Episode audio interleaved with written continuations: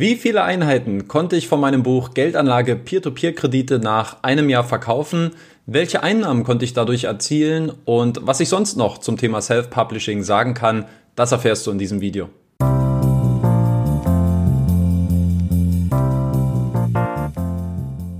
Hallo und herzlich willkommen zu einem neuen Video auf dem YouTube-Kanal von Rethink Peer-to-Peer-Kredite. Mein Name ist Danny und heute möchte ich mal über ein paar Erfahrungswerte zu meinem Buch Geldanlage Peer-to-Peer-Kredite sprechen. Ich möchte euch mal ein paar Einblicke geben, äh, wie viele Einheiten ich im letzten Jahr von meinem Buch verkauft habe, welche Einnahmen ich erzielt habe, welche Ausgaben dem gegenüberstehen und ja, was allgemein meine Erfahrungswerte sind, ähm, ob sich Self-Publishing lohnt, ob es was für dich sein könnte und äh, worauf du vielleicht achten solltest.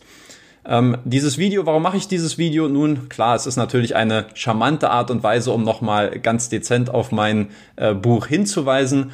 Ähm, auf der anderen Seite denke ich mir aber auch, dass ähm, dieser Wunsch, selbst ein Buch zu schreiben, das ja, glaube ich, bei sehr vielen äh, Personen vorhanden ist. Ähm, das muss jetzt nicht unbedingt ein Sachbuch sein, das kann auch was, äh, ein, ein fiktionales Buch sein.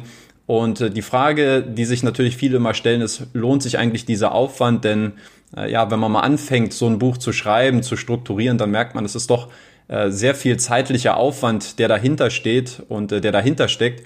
Und deswegen möchte ich mit diesem Video mal so ein bisschen Einblicke geben, wie die wirtschaftliche Seite ähm, oder die wirtschaftliche Perspektive auf der einen Seite aussieht und auf der anderen Seite, welche Art der Befriedigung man selbst eben auch dadurch hat, so ein Buch dann auch mal wirklich fertig geschrieben zu haben. Genug der Vorrede, ich will gar nicht lang drum rumreden, schauen wir uns direkt mal die Zahlen zu meinem Buch aus dem letzten Jahr an. Los geht's mit den Verkaufszahlen aus dem letzten Jahr und äh, wie wir hier unschwer erkennen können, habe ich insgesamt 206 Einheiten von Geldanlage Peer-to-Peer-Kredite im letzten Jahr verkaufen können. Das Ganze teilt sich auf in 163 Taschenbücher und in 43 E-Books.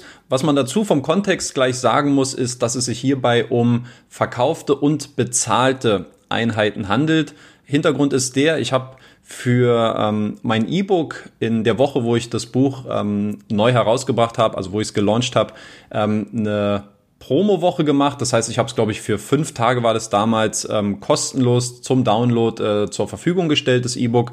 Und da haben sich dann äh, was ich über mein Newsletter dann auch über die Wochen zuvor auch permanent beworben hatte. Da haben sich dann 53 ähm, Anleger das Buch dann in dieser Woche kostenlos ähm, heruntergeladen. Das heißt, die würden jetzt theoretisch noch hinzukommen. Das heißt, wir wären dann irgendwo bei 260 verkauften Einheiten. Allerdings sind diese 53 nicht bezahlt. Deswegen liste ich sie hier auch nicht mit auf. Ähm, warum macht man das? Vielleicht kurz zum Hintergrund.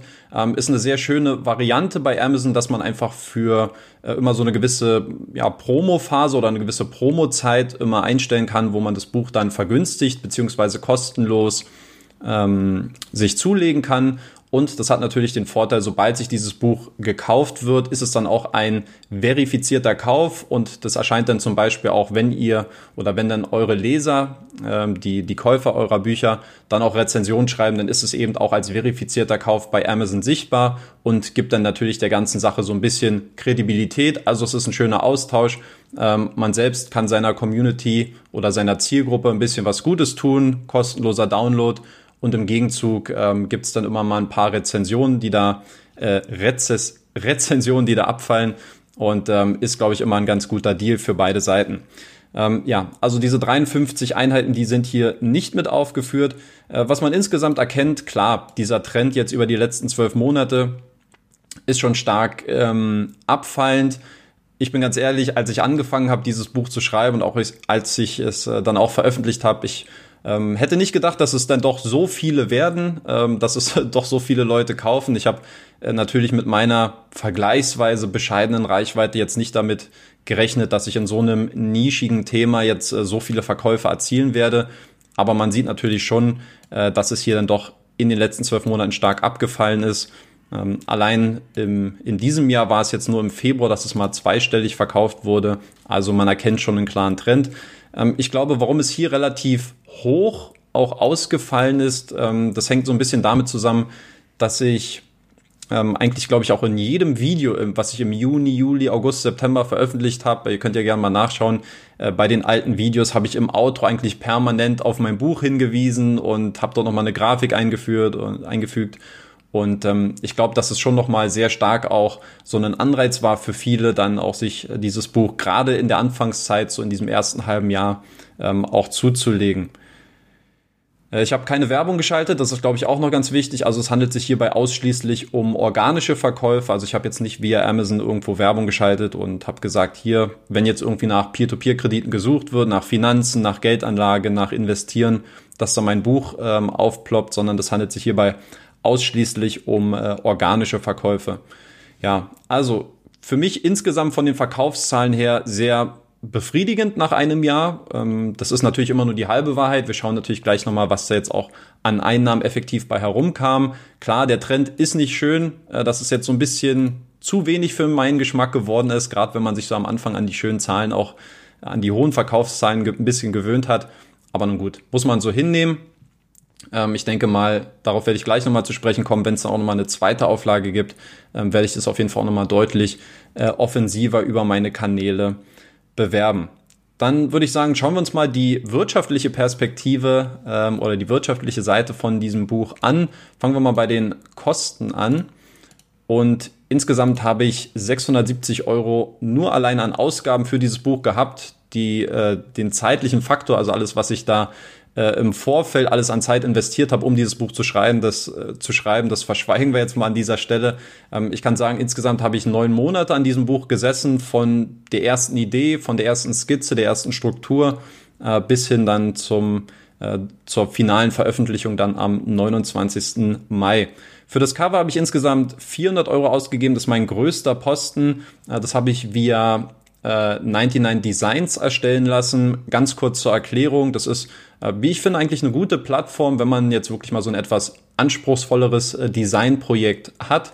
Ich glaube, es geht ab 250 Euro los, dass man ähm, so eine Art Competition starten kann, wo sich dann viele Designer auf deine Beschreibung für dein Buchcover ähm, melden können, indem sie einfach Vorschläge einreichen, verschiedene Designs, verschiedene Grafiken für das Buchcover und man kann dann Designs ablehnen, man kann in direkten Austausch mit den Leuten treten, kann sagen, hey, vielleicht einfach mal in dem und dem Bereich ändern oder ich stelle mir das Ganze ein bisschen mehr in der Richtung vor. Hast du vielleicht noch andere Alternativen, die du mir präsentieren kannst?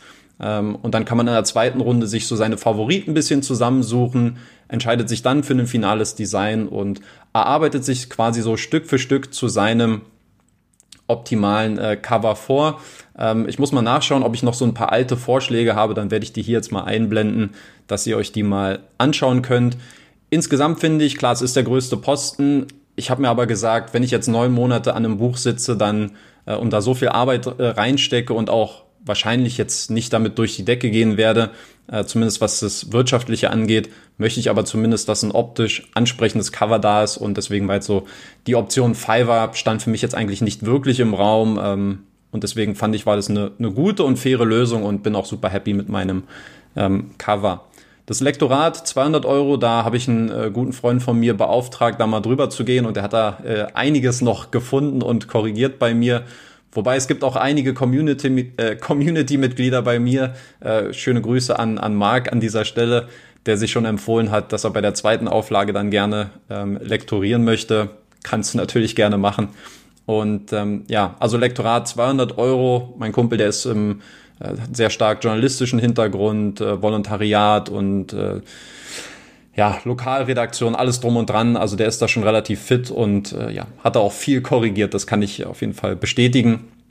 Ich bin da selbst nicht so der fitteste. Und dann noch die ISBN-Nummer, 70 Euro. Ich weiß gar nicht mehr, wie es im Detail war. Ich glaube, wenn man allein ein E-Book veröffentlicht, dann reicht es auch, wenn man sich eine Nummer via Amazon dann äh, zuteilen lässt, aber ich glaube, sobald es in, sobald man auch ein Taschenbuch anbieten möchte, muss man eine ISBN-Nummer beantragen. Ich, ich habe es aber nicht mehr ganz genau im, im Gedächtnis, glaube aber, dass es irgendwie so in dem Dreh war. 70 Euro also nochmal drauf. Das heißt, allein nur für die Produktionskosten ist es eigentlich auch schon relativ hoch mit 670 Euro, wie ich finde. Klar, Sky is the limit. Ich weiß beim Lektorat, ich habe da mal ein paar Anfragen gestellt. Das äh, kann dann auch mal ganz locker ähm, auf bis zu über 1000 Euro hochgehen. Ich glaube, die, die fest auch mit Verlagen zusammenarbeiten, das kann dann durchaus auch mal im Bereich 1500, 2000 Euro liegen. Also da gehen die Verlage dann natürlich einen sehr professionellen Ansatz, aber da muss man eben auch sehr stark in Vorleistung gehen. Für mich persönlich stand es jetzt nicht mehr in diesem Kontext äh, oder es war jetzt äh, in der Perspektive. Fand ich, war es zu übertrieben, jetzt da irgendwie vierstellig jetzt was fürs Lektorat auszugeben. Also ist immer so ein Balancierungsakt, so dass man dann irgendwie auch die Ausgaben, äh, die notwendig sind, aber dass man es dann irgendwie doch so ein bisschen kontrolliert. So, dann kommen wir auf die Einnahmen, auf die Tantiemen, die ich bei Amazon erzielen konnte durch mein Buch. Und es sind insgesamt 770 Euro. Und hier kann ich auch mal als Ziel gleich offenlegen, weil für mich war das äh, Minimalziel, was ich auch erreichen wollte mit diesem Buch von der äh, wirtschaftlichen Seite, dass ich die Kosten auf jeden Fall nach einem Jahr wieder drin habe. Und das habe ich in dem Fall geschafft. Es sind noch 100 Euro übrig geblieben, also 115 Prozent. Ähm, gutes Ergebnis, Minimalziel auf jeden Fall erreicht. Klar, äh, wenn man es jetzt mal so ein bisschen in einen äh, rationalen Kontext setzt, dann ähm, ist es nicht die Welt. Ja, also da ähm, für, für den zeitlichen Aufwand, diese 100 Euro, die da übrig bleiben, auf die dann auch nochmal Steuern gezahlt werden muss. Also ähm, ja, alles nicht der Rede wert, ähm, aber es ist auch, glaube ich, äh, nicht das primäre Ziel, was man damit verfolgen sollte, wenn man so ein Buch schreibt. Und ich äh, will eben auch mit diesem Video so einen kleinen Teil dazu beitragen, dass man das eben auch ähm, ein bisschen besser nachvollziehen kann.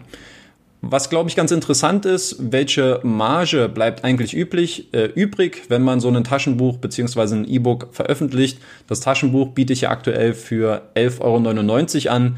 Ähm, das ist Print on Demand bei Amazon. Das heißt, es wird in dem Moment, wo es bestellt wird, dann erst in, ich glaube, in Polen wird es aktuell gedruckt. Fulfillment bei Amazon irgendwo in Polen ist, glaube ich, da dieses Zentrum. Und ähm, ja, also von diesen 11,99 Euro müssen natürlich Produktionskosten abgezogen werden. Dann gibt es, glaube ich, immer noch verschiedene Staffelungen, auch mit den Tantiemen. Und insgesamt dann auch noch die Steuer abgezogen, Mehrwertsteuer.